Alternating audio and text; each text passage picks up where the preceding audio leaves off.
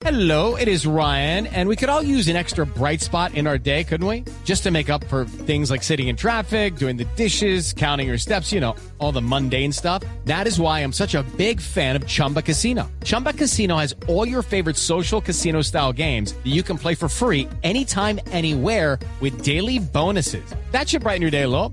Actually, a lot. So sign up now at chumbacasino.com. That's chumbacasino.com. No purchase necessary. BGW. Void were prohibited by law. See terms and conditions. 18 plus. La Fiscalía investigará al ministro de las Tecnologías de la Información y las Comunicaciones, Diego Molano, esto por una denuncia del senador Alexander López, según el cual hubo detrimento de 6 billones de pesos a la nación por cuenta de la no devolución del espectro al Estado.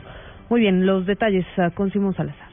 El senador Alexander López informó que la Fiscalía le notificó de la apertura de investigación formal en contra del ministro Diego Molano por su decisión de prorrogar la concesión del espectro electromagnético a las compañías Claro y Movistar, que se suscribió en 1992 por un periodo de 10 años. De acuerdo con López, el ministro de las Tecnologías no abrió un nuevo proceso para que se iniciara la nueva operación del espectro. El ministro Molano debió haberse declarado impedido en este tema, toda vez de que él fue funcionario eh, cuatro años atrás eh, de esta prórroga del contrato de concesión de la empresa Movistar, fui vicepresidente latinoamericano y por ende pues tenía a mi modo de ver un posible conflicto de intereses que lo inhabilitaba porque pues no podía siendo ministro de telecomunicaciones asignarle una concesión, una concesión que le está generando grandes utilidades y grandes dividendos. Dijo que posiblemente el ministro incurrió en una celebración indebida de contratos con detrimento patrimonial. Simón Salazar, Blue Radio.